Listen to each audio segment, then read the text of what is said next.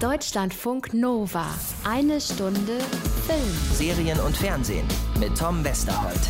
Ja, doch, äh, habt ihr richtig gehört gerade. Eine Stunde Film, Serien und Fernsehen, so heißt das bei uns jetzt seit letzter Woche. Das Kino ist raus aus dem Titel der Show, weil die Kinos im Augenblick zu sind und nun mal gerade aktuell auch keine neuen Filme auf dem Big Screen rauskommen.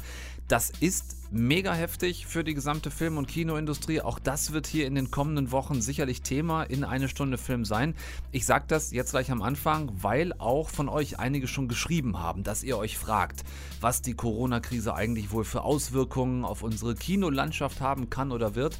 Ich bin da dran, allerdings bewegt sich da gerade so mega viel. Es werden viele Pläne entworfen, äh, einige Gedankenmodelle werden da gerade von links auf rechts gedreht, wie es weitergehen soll. Ich bin da auf jeden Fall dran. Sobald es da irgendwas Handfestes gibt, erfahrt ihr es hier natürlich. Bis dahin machen wir weiter mit dem, was geht, nämlich Filmen, Serien, Dokus auf den verschiedenen VODs und in den Mediatheken. Wir schauen heute zum Beispiel vorbei in der ARD-Mediathek. Wir gucken bei den Kollegen von ZDF Neo rein. Wir sind auf Netflix und auf Sky unterwegs und natürlich werfen wir einen großen und kritischen Blick auf den neuen Big Player auf Disney Plus. Seit genau heute, Dienstag, 24. März 2020 am Start. Ob und wenn ja, was die so können, jetzt und hier in einer ersten sehr umfangreichen äh, Rezension von dem Disney Insider überhaupt. Hm? Ja, die Übersetzung Wukisch Deutsch dann gleich von mir.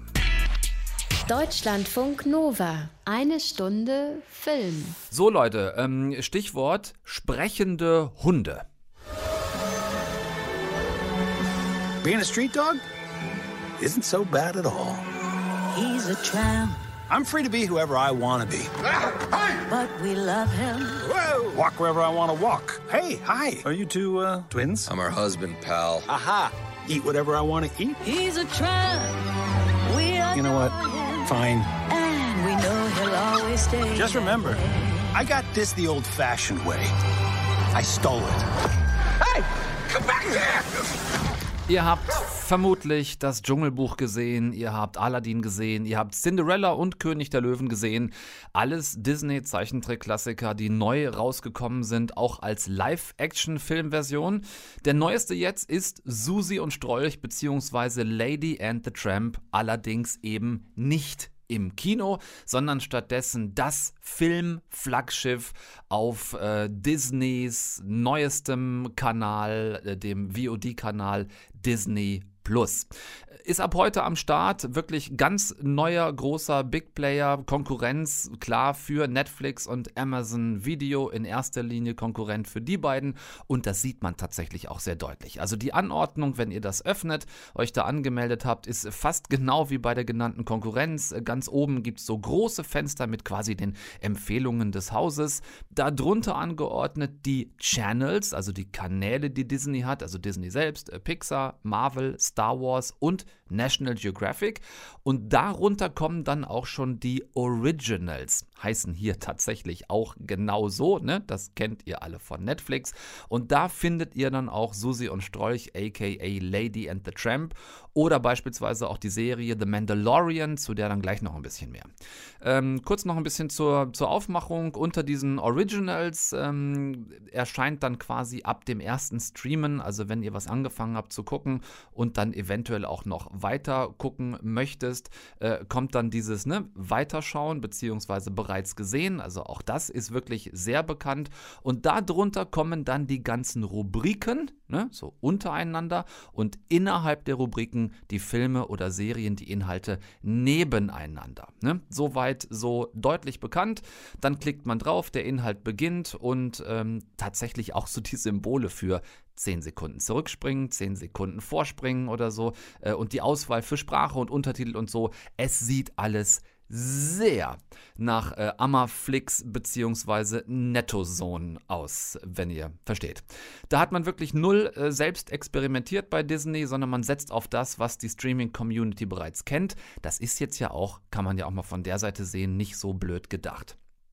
Dass das alles bisher, heute Nacht, wie gesagt, 12 Uhr ging's los, dass das bisher alles fehlerfrei funktioniert, möchte ich tatsächlich kaum loben. Das muss der weltgrößte Medienkonzern Disney. Das müssen die hinkriegen, das ist selbstverständlich. Nach meinem Test läuft es auch alles fehler- und ruckelfrei und in sehr, sehr guter, perfekter Auflösung. Das ist an dieser Stelle aber wie gesagt nur eine Feststellung, es ist kein Lob, das ist ein Standard, der äh, bei so einem Konzern gewährleistet sein muss. Lass uns zurückgehen zu den Inhalten. Äh, Susi und Strolch habe ich mir direkt angeguckt. Das ist ja die nächste Live-Action-Adaption eines absoluten Klassikers. Äh, das kann man machen. Disney macht es seit Jahren sehr erfolgreich.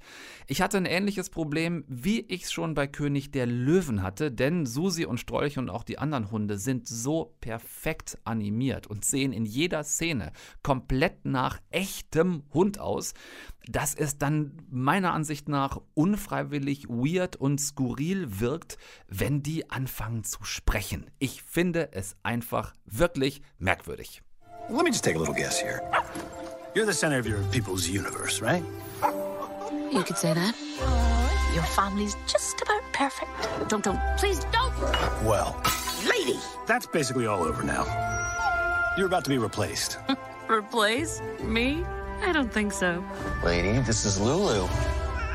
Ja, die Story ist nah am Original geblieben, habt ihr gerade hören können. Also Tramp bzw. Strolch, der streunende Straßenhund und äh, Lady bzw. Susi, die ja bisher sehr verwöhnte Cocker Spaniel Dame aus vornehmem Hause, äh, deren Weltbild völlig durcheinander gerüttelt wird, als nicht mehr sie Center of Attraction ist in ihrer Familie, sondern das neugeborene Baby und sie sich dann mit dem kennengelernten Tramp, also mit Strolch, auf eine abenteuerliche Reise äh, begibt. Ähm, die Story ist äh, tatsächlich, habe ich gerade gesagt, dadurch sehr im Original geblieben. Auch das Setting ist nach wie vor so 10er, 20er Jahre. Also das haben sie nicht ins Heute geholt, sondern da gelassen, wo die Originalstory auch gespielt hat. Es ist nicht meine Lieblings-Disney-Live-Action-Adaption. Äh, und ich erspare uns absichtlich an dieser Stelle die wirklich schmerzhafte Frage, ob und wenn ja, wie das jetzt auch damit zu tun hat, dass dieser eigentliche Kinofilm jetzt eben aufgrund der aktuellen Situation nicht ins Kino kommen kann, sondern hier auf Disney Plus gelandet ist. Ist eine Situation, die wir nicht ändern können, mag aber trotzdem auch was damit zu tun haben. Von äh, einem Disney Original Film als quasi Startangebot auf Disney Plus, lasst uns rübergehen zu einem anderen Disney Original, zu einer Serie, in die ich zumindest reingeguckt habe, in das Star Wars Spin-off The Mandalorian. Die Kopfgeldjagd ist ein kompliziertes Berufsfeld. Man sagte mir, dass Sie kommen. Man sagte mir, Sie wären der Beste im Umkreis eines Parsec. Das stimmt doch. The Mandalorian bzw. der Mandalorianer ist ein permanent helmtragender Einzelkämpfer und Kopfgeldjäger, der auf das Aufspüren von flüchtigen Rebellen spezialisiert ist. Am Anfang erfahrt ihr nicht besonders viel über ihn, auch dass er immer den Helm aufhat und man nicht weiß, wer steckt da drunter. Das ist natürlich Masche, so ein bisschen äh, Reveal per Episode, also Enthüllung pro Episode, ähm, Salami-Taktik, also ihr kriegt von Folge zu Folge immer so ein kleines bisschen mehr. Was ihr schnell erfahrt, ist, es gibt einen imperialen Auftraggeber und es gibt auch ein neues Ziel einen 15-Jährigen, und zwar nein, nicht etwa Mensch, also keinen 15-jährigen Skywalker-Sprössling oder so, der hier gejagt werden soll, sondern es ist ein 15-jähriges Wesen von derselben Spezies, von der auch Meister Yoda war. Das war, habe ich extra betont, äh, denn damit kommen wir zur zeitlichen Einordnung zu The Mandalorian. Das Ganze spielt fünf Jahre nach dem Ende von Episode 6, also nach dem ursprünglich eigentlichen Ende der Originaltrilogie, nach dem Ende von Rückkehr der Jedi-Ritter und damit 25 Jahre vor Episode 7, also in diesem Time Gap findet The Mandalorian statt. Ich bin kein mega Star Wars-Fan, das wisst ihr über die Jahre, aber diese ersten zwei Folgen, ähm, die ich jetzt geschafft habe zu gucken seit heute Nacht, die haben durchaus Bock auf mehr gemacht. Also ich werde es mal weiter gucken.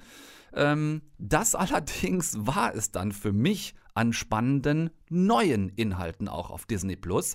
Da gibt es bei den Originals, also bei dem, was wirklich jetzt gerade als neu verkauft wird, äh, gibt es eher so Sachen äh, wie High School Musical, das Musical, die Serie, das war kein Witz, oder auch mein bisheriges Highlight in Anführungszeichen, High School Musical, das Musical, die Serie, das Spezial. Und das war jetzt auch kein Witz. Geschätzt 95 Prozent, würde ich sagen, ähm, von dem, was ihr auf Disney Plus findet, besteht aus Filmen und Serien, die wir kennen. Also Marvel, Star Wars, Pixar. Es ist alles da, aber wirklich nur super wenig, wirklich lohnenswert Neues. Das kommt nach und nach, klar. Marvel-Serien wie Loki oder Falcon and the Winter Soldier sind ja in der Mache. Im Augenblick, wie gesagt, sind die Originals das, was neu ist, aber doch äh, noch sehr, sehr, sehr in der Unterzahl. Womit wir zur letzten wichtigen Frage kommen, was kostet der Spaß und lohnt sich das? Ja, eindeutige Antwort darauf, je nachdem. Ne? Also, ähm, wer schnell genug gewesen ist, vielleicht fange ich mal so an und noch vor dem Release letzte Nacht online bestellt hat, wie ich es auch gemacht habe. Es war ja schon seit Wochen im Netz dieses Pre-Order-Ding, werden einige von euch gesehen haben. Der zahlt also jetzt 59,99 im Jahr, das sind umgerechnet knapp 5 Euro im Monat, so ganz knapp drunter. Wer jetzt bestellt, nachdem Disney Plus online ist, kriegt eine Woche kostenlos, zahlt dann aber 69,99 im Jahr. Das sind umgerechnet ungefähr 5,83 Euro im Monat, wenn man es per Jahr bestellt oder im Monatsabo 6,99. Das ist, erster Eindruck von mir, ein okayer Preis. Ausdrücklich allerdings für Disney-Fans. Es ist ein Preis, der okay geht, wenn man die ganzen Marvel, Pixar, Disney, Star Wars-Filme, wenn man die gerne wieder und wieder sehen will, dann ist es okay und es bleibt okay wenn dieser Preis auch dann stabil bleibt und da nicht nochmal irgendwie extra was draufkommt, wenn die ganzen wirklich spannenden neuen Inhalte dazukommen, dann wird es ja wirklich erst interessant, wenn es also nicht mehr nur wie jetzt eine, eine Videothek des Gewesenen und der Klassiker bleibt, äh, denn das ist es nun mal äh, im Augenblick. Da findet ihr, ich habe wie gesagt, geschätzt 95 Prozent, vielleicht sogar äh, ein bisschen mehr, nagelt mich nicht drauf fest, aber ungefähr so viel ist das, was Disney jetzt schon im Portfolio hat, ähm, gemessen im Gegensatz zu ungefähr gefühlt 5 Prozent wirklich äh, Neuem, was dabei ist. Guckt es euch gerne an. Äh, ab heute, wie gesagt, für alles äh, verfügbar. Äh, PC und Mac natürlich browserbasiert oder als App auch für Handy und Tablet. Ich habe es auf allen Plattformen getestet. Plattformen. Ich habe es auf allen Plattformen getestet. Ähm, sauber laufen in einer wirklich extrem guten Qualität tut es überall. Ob euch die Inhalte, die es da jetzt im Augenblick gibt, ob die euch den 5er bzw. die 5,83 umgerechnet oder die 6,99 im monatlichen Abo, ob euch das wert ist. Ja, das müsst ihr am Ende für euch selbst entscheiden. Deutschlandfunk Nova. Eine Stunde Film. Ja, was wäre wenn, ne? Ist so ein klassisches Szenario, mit dem immer mehr Serien spielen, fiktive Serien, in denen es so um alternative Geschichtsschreibung geht. Ihr kennt das aus The Man in the High Castle beispielsweise von Amazon Prime oder auch von Hunters, eine Serie, die wir euch gerade vor ein paar Wochen hier vorgestellt haben. Da geht es um Nazi-Jäger im New York der 60er, die einer Verschwörung auf der Spur sind. Und äh, auf Sky ist seit letzter Woche jetzt noch so eine Was wäre wenn Serie zu sehen. Die heißt äh, The Plot Against America. America. Und wer, wenn nicht Anna Wollner, hat schon mal reingeschaut für euch? Anna. Selbstverständlich, lieber Tom. Ich habe ja sonst nichts zu tun. Ja, ich wollte gerade fragen, was macht die Isolation bei dir so? Ja, läuft. Ich war eben mal ein bisschen spazieren, ne? einmal mhm. um den Block, knapp ja. 3000 Schritte. Ich glaube, ich mache das nochmal, weil sonst drehe ich irgendwann am Rad. Ja, geh andersrum, sonst wird es langweilig. Stimmt, gute so. Idee. Und zu einer anderen Tageszeit, damit das Licht anders fällt. Richtig, genau, andere Tageszeit, bisschen andere Lichtstimmung, das kann ja schon was bringen. Äh, die Corona-Not macht erfinderisch, aber Gott, wir können ja alle froh sein, äh, solange wir noch gesund sind. So. Das stimmt. Ähm, das ähm, beinhaltet auch, fit genug zu sein, sich Serien anzugucken, wie zum Beispiel The Plot Against America. Was für ein Was wäre, wenn Szenario ist das hier in diesem Fall? Was wäre, wenn die USA nicht in den Krieg gegen Nazi-Deutschland gezogen wäre, unter der Prämisse, was wäre, wenn nicht Roosevelt 1940 zum dritten Mal Präsident der Vereinigten Staaten geworden wäre, sondern der Pilot, Nationalheld und Fliegerpionier Charles Lindbergh. Our candidate for President Charles Lindbergh. My intention is to preserve American democracy by preventing America from taking part in another world war. What if Lindbergh does win? Everyone sees what he is. He's a hero. To most people, there's never been a bigger hero in their lifetime. Ja, Held für die einen, aber eben nicht für alle, denn Lindbergh, der war Antikommunist, Antisemit und Nazi-Bewunderer und es dauert auch nicht lange in der Serie, bis aus Amerika ein Freund und Helfer Deutschlands wird und der Faschismus aufblüht. Das äh, klingt einigermaßen krass und quasi nicht nur als etwas anders als die Realität, sondern nach dem kompletten Gegenteil. Wie krass wird das in der Serie? Es ist gar nicht so krass übertrieben, was es viel, viel erschreckender macht. Das Ganze ist eigentlich ein sechsstündiges Familienepos, eben vor dem Hintergrund des aufkeimenden Bürgerkriegs in den Staaten und erzählt wird das Ganze, und das ist eine ganz, ganz große Stärke dieser Serie aus einer Binnenperspektive. Es mhm. geht nämlich eigentlich um eine jüdische Vorzeigefamilie, die in einem Vorort in New Jersey wohnen, kurz vor den Toren New Yorks. New Yorks. Wir kennen das so richtig als Kleinbürgeridyll. Vater Herman, der ist Versicherungsvertreter, Mutter Elizabeth hat sich bisher um die beiden Söhne Alvin und Philip gekümmert und just in einem Kaufhaus als Ladenkraft angeheuert und die nehmen die Umbrüche erstmal einfach nur zur Kenntnis. Die Gefahr nehmen sie erst wahr, als sie das erste Mal ihre Community verlassen und trinkende Nazis vor einem Restaurant sehen und sie durchs Auto beschimpft werden. Mhm. Hermans Cousin Al Alvin allerdings, der lässt das nicht auf sich sitzen und verprügelt zwei Nazis, meldet sich in Kanada zum Dienst an der Front und dann ist er noch die Cousine, die einen Rabbi heiratet, der fanatischer und blinder Lindbergh-Anhänger ist, also Vertrauter und Unterstützer. Und das ist das einfach alles äh, runtergebrochen, eben diese Umbrüche, die hier so ganz, ganz subtil einfach stattfinden. Die äh, Geschichte, so absurd sie vielleicht auf den ersten Blick erstmal klingt, hat sich nicht irgendein Drehbuchschreiber ausgedacht. Das Ganze ist eine Romanverfilmung Verschwörung gegen Amerika von Philip Ross aus dem Jahr 2004. Wie nah ist jetzt die Serie am Buch? Äh, ich glaube, wir müssen ja darüber sprechen, wie nah äh, die Serie an Philip Roth ist, denn ähm, der jüngste der Familie, der heißt Philip mhm. und das nicht zu Unrecht, denn die Parameter sind autobiografisch geprägt, also gleiches Alter, gleiche soziale Herkunft und auch das Buch ist aus Philips Perspektive erzählt. Es ist in der Serie nicht, da sind es viele Perspektiven, aber immer noch aus der Familie heraus, was es so ein bisschen übersichtlicher und verständlicher macht.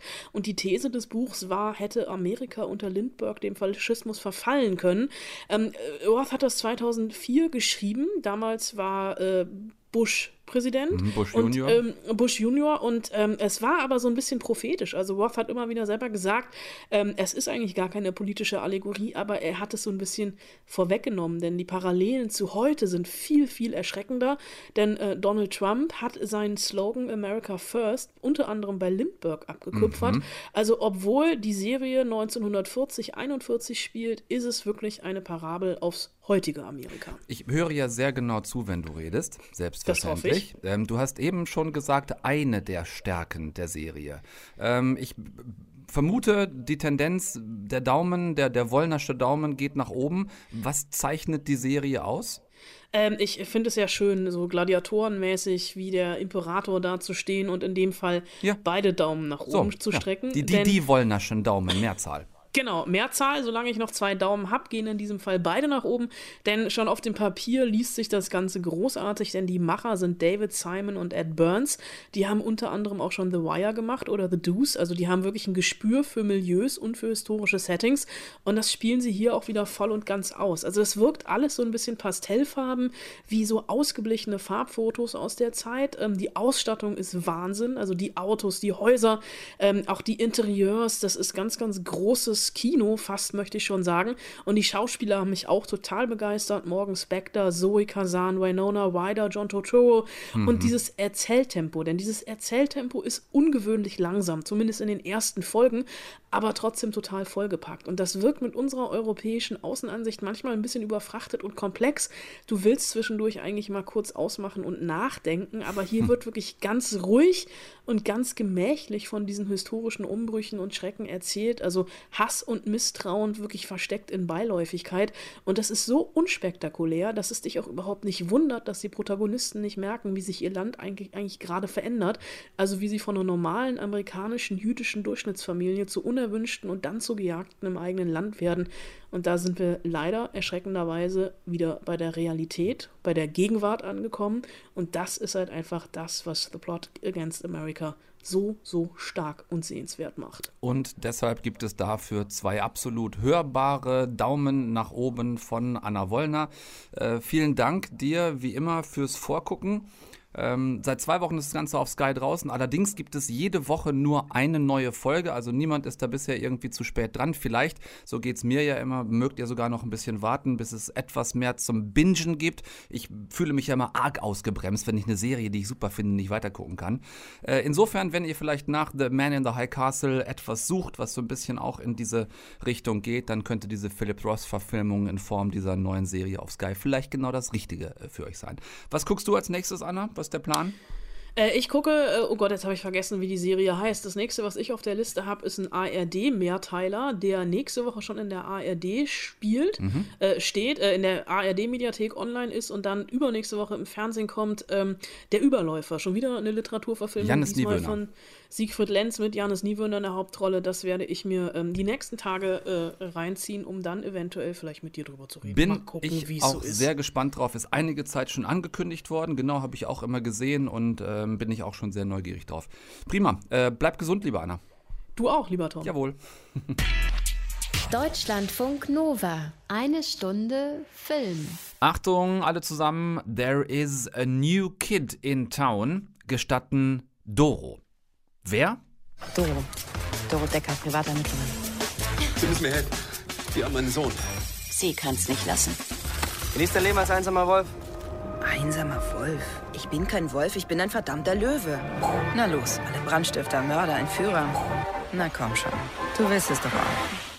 Privatdetektivin im Auftrag von ZDF Neo, eine neue Serie, die ich mir da in der Mediathek mal reingetan habe und äh, euch gerne empfehlen möchte. Doro Decker, gespielt von Alina Levschin, ist Polizistentochter bzw. Tochter eines toten Polizisten und ähm, wollte ursprünglich selbst auch in die Gesetzeshüter-Fußstapfen treten vom Papa. Das ging aber nicht. Sie wurde nämlich schon bei der Aufnahmeprüfung übelst gemansplained und äh, zwar so vom Übelsten, dass es für den Vorgesetzten direkt was aufs Maul gab äh, und Doros Polizistinnenkarriere damit aber auch äh, einigermaßen am Arsch war. Deshalb also jetzt Privatdetektivin im Auftrag von, ja, wem auch immer, wer auch immer bereit ist, das entsprechende Honorar äh, auszugeben und das Ganze in dem fiktiven Ort Dunkelstadt. Der Opener jeder Folge ist äh, interessanterweise die einigermaßen ausweglos wirkende Situation, in die sich Doro offenbar bei jedem Auftrag reinreitet und von dort, also quasi von, vom Ende, geht's zurück zur Ausgangsposition und ihrer eigenen Erzählung, wie sie da jetzt wieder reingeraten ist. Ihr ahnt, was das heißt, eigene Erzählung. Klar, es ist ein, ein ständiges Durchbrechen der vierten Wand in dieser Serie. Also Doro ist Hauptfigur und gleichzeitig Erzählerin ihrer eigenen Abenteuer. Tarnen, täuschen. Rollenspielen habe ich schon als Kind gelernt. Und immer einen Schritt zu weit gehen. Weißt du eigentlich, wie knapp das letzte Nacht war? Es regt dich ab. Mir geht's gut, okay? Ich bin das blühende Leben. Und so landet Doro auch schon mal im SM-Folterkeller eines hochrangigen Politikers oder auf dem Laufband eines Krematoriums straight in Richtung Fegefeuer. Coole Feministendetektivin trifft auf Crime Comedy in doch wirklich ziemlich ausgewogenem und dadurch auch funktionierendem Maß, fand ich. Sechs Teile hat diese erste Staffel, die es bisher gibt. Und ähm, ich fand vor allem die meisten Dialoge bisher sehr gut.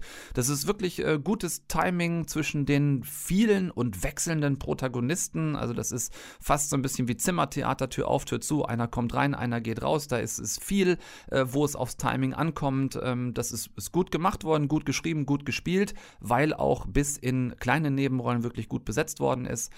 Ganz durchgeguckt habe ich alle Folgen noch nicht. Jede einzelne hat circa eine Dreiviertelstunde. Länger hatte ich so beim Gucken das Gefühl, dürften die einzelnen Folgen bei diesem Format aber auch nicht sein. Also Crime, Comedy habe ich eben gesagt. Ähm, sogar mit so einem leichten Film-Noir-Einschlag, ähm, ohne dass es schwarz-weiß wäre, erinnert es manchmal so vom, vom, vom, vom, ja, weiß ich gar nicht, vom, vom szenischen Gefühl her, würde ich es mal nennen, äh, an die alten Klassiker wie Dick Tracy oder Richard Diamond. Das ist manchmal nur so ein, so ein Blick vielleicht oder eine bestimmte Kamerafahrt oder Kameraeinstellung. Ähm, aber es ist wirklich, es ist ein cooler Mix, der funktioniert. Insofern, I like, es kriegt äh, einen Daumen hoch, das neue Ding, das da heißt Dunkelstadt. Äh, checkt's gerne aus, weil ja vor allem auch kostenlos verfügbar in den Mediatheken von ZDF und ZDF Neo.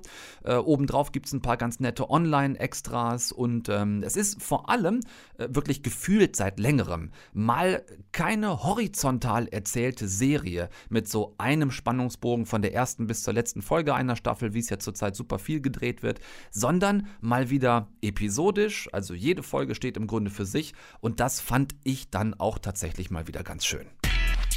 Deutschlandfunk Nova. Eine Stunde Film. Ich bin ein Haus. In mir ist es dunkel.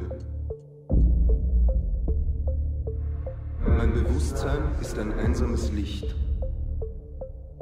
Eine Kerze im Luftzug. Alles andere liegt im Schatten. Aber sie sind da. Die anderen Zimmer, Nischen, Gänge, Treppen, Türen. Und alles, was darin wohnt. Alles, was darin wandelt. Es ist da. Es lebt in diesem Haus, das ich bin. So hat er es damals versucht zu erklären, und zwar seinen spottenden Arztkollegen, was er da macht. Denn er war nun mal einer der ersten, die es gewagt haben, diesen Anspruch zu stellen, dass die Psychiatrie eben auch ein medizinisch ernstzunehmendes Feld ist und nicht nur beinhaltet, dass man die Irren möglichst irgendwo wegsperrt oder sie mit Eiswasser oder Elektroschocks foltert, wie es äh, lange Zeit gemacht worden ist. Von wem mag dann nur die Rede sein? Sigmund Freud vielleicht. Gut, das war vielleicht nicht allzu schwer, ich gebe es zu. Ähm, eine neue Serie, neue österreichische Serie auf Netflix heißt einfach nur Freud und der Sigmund darin meist auch nur Sigi, denn es ist nicht der alte Freud, sondern es ist der ganz junge. Marvin Krenn hat die Serie gemacht für Netflix und bei dem Namen sollte es bei euch klingeln, denn von dem Mann ist auch vier Blogs, also der hat wirklich schon äh, Erfolge feiern können mit guten Serien und auch diese hier ist outstanding in ihrer Machart. Ich habe schon gesagt, der junge Sigmund Freud, also nicht der alte mit dem weißen Bart, sondern der junge mit dem braunen Bart, in diesem Fall hier gespielt von Robert Finster.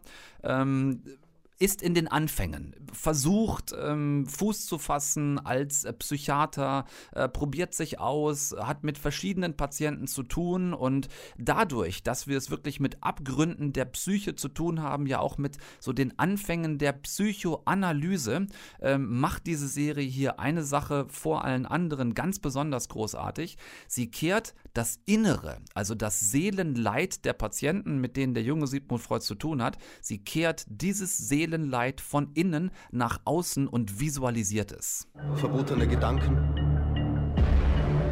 Erinnerungen, die wir nicht im Licht sehen wollen. Sie tanzen um uns herum in der Dunkelheit. Sie spuken. Sie flüstern. Sie machen uns Angst. Sie machen uns krank. Sie machen uns hysterisch. Gerade mal 30 Jahre jung ist dieser Sigmund Siggi Freud, um den es hier geht. Er hm, kommt kürzlich erst von einer Studienreise aus Frankreich zurück, hat sich dort mit, mit vielem beschäftigt, unter anderem auch mit Hypnose, was eine wichtige Rolle spielt und ähm, ja, wird mehr oder weniger verwickelt in einen dann allerdings fiktiven Kriminalfall, also mit dem der echte Sigmund Freud nie irgendwas zu tun hatte. Da geht dann wirklich erst deutlich in die, in die Fiction-Richtung dieser Serie. Aber wird verwickelt in einen Kriminalfall im Wien des Jahres 1886, äh, in dem er quasi hilft, mit zu ermitteln, obwohl das von der Polizei damals überhaupt gar nicht gewünscht wird, aber er ist halt involviert ähm, und ja, wird quasi äh, damit Teil einer wirklich großen Verschwörung, die immer, immer massivere Ausmaße annimmt. Stark besetzt, ähm, Ella Rumpf, äh, die ich seit Tiger Girl sehr verehre, spielt eine wichtige Rolle, nämlich ein Medium, äh, das äh, Sigmund Freud immer wieder mal hypnotisiert und wo irre Sachen passieren. Und auch der fantastische, großartige Georg Friedrich spielt eine wichtige Rolle als Polizeihauptmann oder wie man damals möglicherweise sagt, also als Chef der Polizei, der immer wieder mit Sigmund Freud zusammenrasselt. Habe es ja eben schon erwähnt, die Polizei findet das gar nicht so besonders gut gut, dass Sigmund Freud in diesem Kriminalfall äh, da jetzt mit ermittelt am Rand. Und parallel muss sich Sigmund halt auch noch gegen die anfangs angesprochenen Arztkollegen immer wieder durchsetzen, die zu der Zeit damals 1886 die äh, Psychiatrie wirklich mehr als belächelt, sondern in den meisten Fällen auch noch äh, massiv verspottet und ausgelacht haben. Ähm, Schaut es euch an, neu jetzt draußen auf Netflix. Auch da habe ich es noch nicht durchschauen können, aber die ersten, ich glaube, vier Folgen jetzt gesehen, die mir sehr, sehr gut gefallen haben. Ähm, wie gesagt, vor allem wegen dieses angesprochenen Elements, diese, diese psychischen Abgründe, um die es geht, äh, nicht im Geist zu lassen, nicht in der Vorstellung zu lassen, sondern sie aus dem Körper rauszuholen und quasi zu Dämonen werden zu lassen, die einem gegenüberstehen. Ähm, irrsinnig toll ausgestattet, wahnsinnig viel mit, äh, mit Make-up und Kostüm ist da gemacht worden. Ich will nicht sagen, so dass es fast schon in Richtung Horror geht, aber so dass es fast schon in Richtung Horror geht. Zumindest in einigen äh, Szenen ist das absolut der Fall. Ähm, check it out. Ähm, Daumen hoch von mir. Deutschlandfunk Nova. Eine Stunde Film.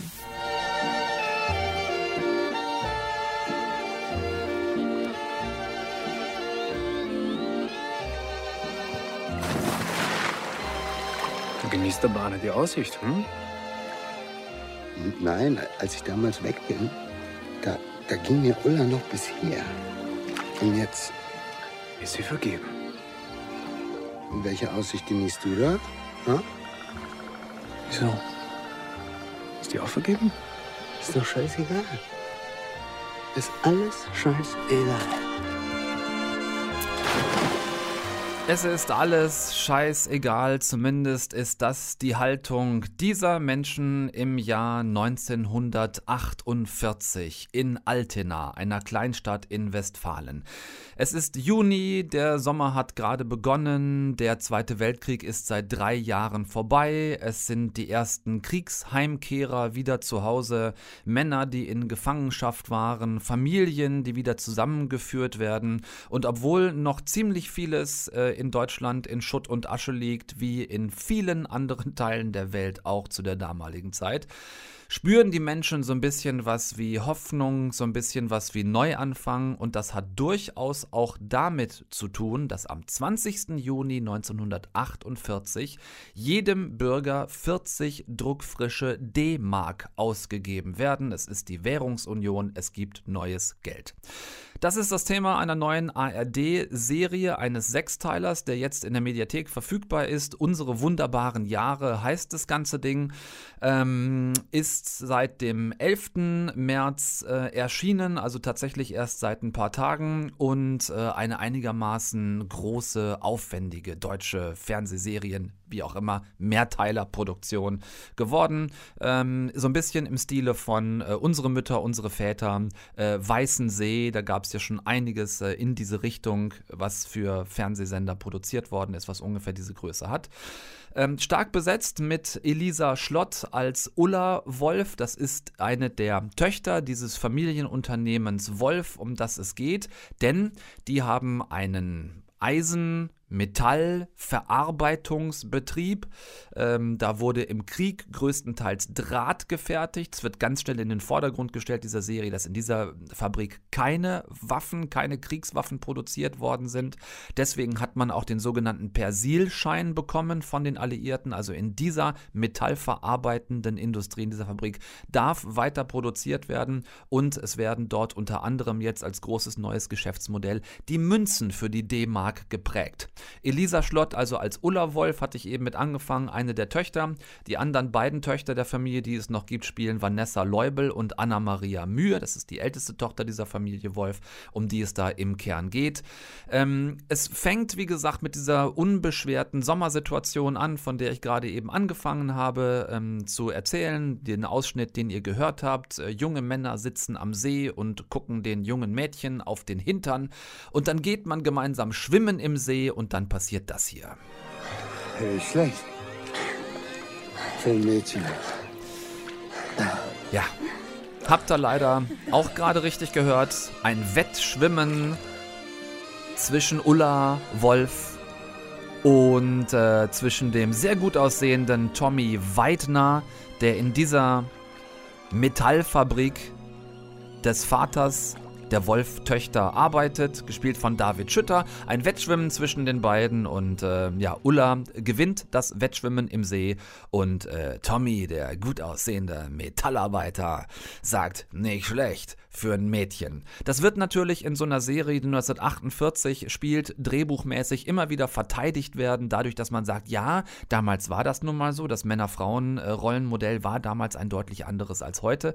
Das mag ja auch alles sein. Die Frage, die ich nur stelle, nach dem, was ich bisher von dieser Serie gesehen habe, in Klammern, es ist die Hälfte, also die ersten drei Folgen, die Frage, die ich mir stelle, ist, brauchen wir heute noch mehrere solcher Serien?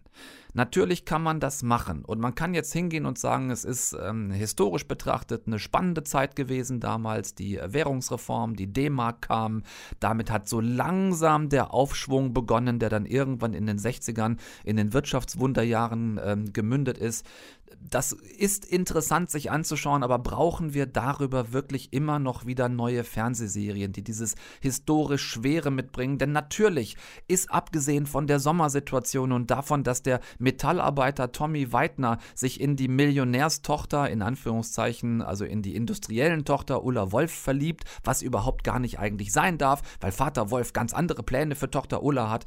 Ähm, äh, abgesehen davon, von dieser, dieser Sommersituation, dieser, dieser verbotenen heimlichen, aufregenden Liebe ist 1948 nicht alles witzig, bei weitem nicht. Die Nazi-Vergangenheit lastet schwer auf Deutschland. Der Krieg ist gerade mal erst drei Jahre vorbei und ähm, äh, und es, es, es, auch diese, diese Heimkehrer-Situation, die, die Männer, die aus Gefangenschaft nach Hause kommen, die kommen teilweise seelisch noch viel kaputter zurück, als sie es körperlich sind. Und brauchen wir solche Serien immer wieder, die in diese historische Nische reinpreschen, selbst wenn es kostümmäßig gewaltig aussieht, selbst wenn da irgendwie Oldtimer en masse ans Set gekarrt werden, werden selbst wenn man in, in ähm, Häuserschluchten dreht, die noch so ein bisschen aussehen, als könnten das die späten 40er Jahre sein, selbst wenn man sich da also auch mit der Kulisse viel Mühe gibt und tolle Schauspieler engagiert, ist es nicht vielleicht doch ein bisschen mehr die Zeit im Augenblick aktueller zu sein? Ist nicht gerade jetzt im Augenblick die Zeit, wo das jetzt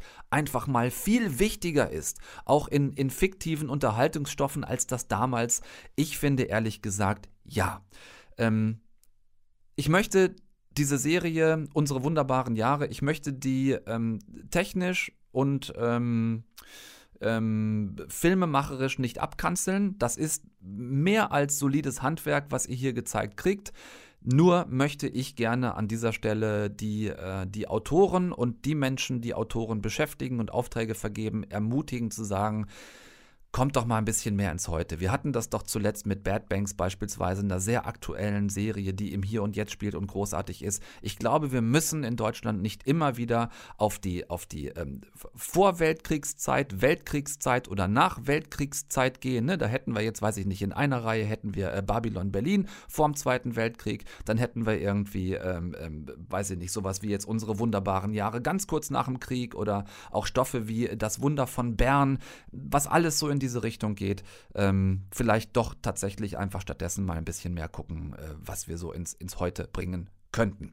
Gefunden in der ARD Mediathek, checkt es aus, unsere wunderbaren Jahre, alle sechs Folgen sind da verfügbar, ähm, jeweils auch eine Dreiviertelstunde lang. Im äh, ersten ist das Ganze jeweils als Doppelfolge gelaufen oder läuft als Doppelfolge, also quasi jeweils als 90 Minuten sozusagen in Spielfilmlänge und das Ganze dreimal. Äh, Guckt es euch an. Mein, mein Gefühl dazu habe ich euch mit auf den Weg gegeben. Ähm, guckt mal, wie es euch damit geht, ob ihr, ob ihr noch Bock habt, äh, gerade in dieser Zeit jetzt auf solche Stoffe. Ähm, mir ist es alles ein bisschen, mir ist es ein Touch zu alt, mir ist es ein, ne, auch deutlich ein, ein Touch zu repräsentierten Frauenbild, das ich heute nicht mehr zwingend sehen will, einfach selbst wenn es in einer Zeit spielt, in der es vielleicht realistisch dargestellt wird. Äh, ich mag es ehrlich gesagt nicht mehr sehen, Stoffe, in denen Frauen die Klappe zu halten haben ähm, und, und in ihren, in, in ihren Ansprüchen, ein selbstbestimmtes Leben zu führen, einfach nicht ernst genommen werden. Ähm, vielleicht bin ich da empfindlich, äh, macht euch euer eigenes Bild. Für heute, ihr Lieben, ist es das gewesen. Einige Tipps euch mit auf den Weg gegeben, was aktuell geht, auch ohne Kino, was man bingen kann in Zeiten, ähm, in denen Corona die großen Leinwände lahmlegt. Ähm, Mediatheken, VODs, ähm, sucht's euch raus. Ich hoffe, ich konnte euch ein paar oder wir konnten euch ein paar interessante ähm, Alternativen zum Kino im Augenblick mit auf den Weg geben. Tom Westerholt raus für heute. Nächsten Dienstag hören wir uns wieder und dann machen wir an dieser Stelle weiter. Und wenn ihr Tipps habt zum Bingen, bitte gerne jederzeit an mich. Schreibt es mir über Social Media, ihr wisst, wo ihr mich findet. Äh, oder schreibt eine E-Mail e an mail.deutschlandfunknova.de. Könnt ihr auch sehr gerne machen. Ich freue mich auch auf Tipps von euch, die ich dann hier weitergeben kann. Bis dahin, lasst es euch bitte sehr gut gehen und tschüss. Deutschlandfunk Nova. Eine Stunde Film. Jeden Dienstag um 20 Uhr. Mehr auf deutschlandfunknova.de.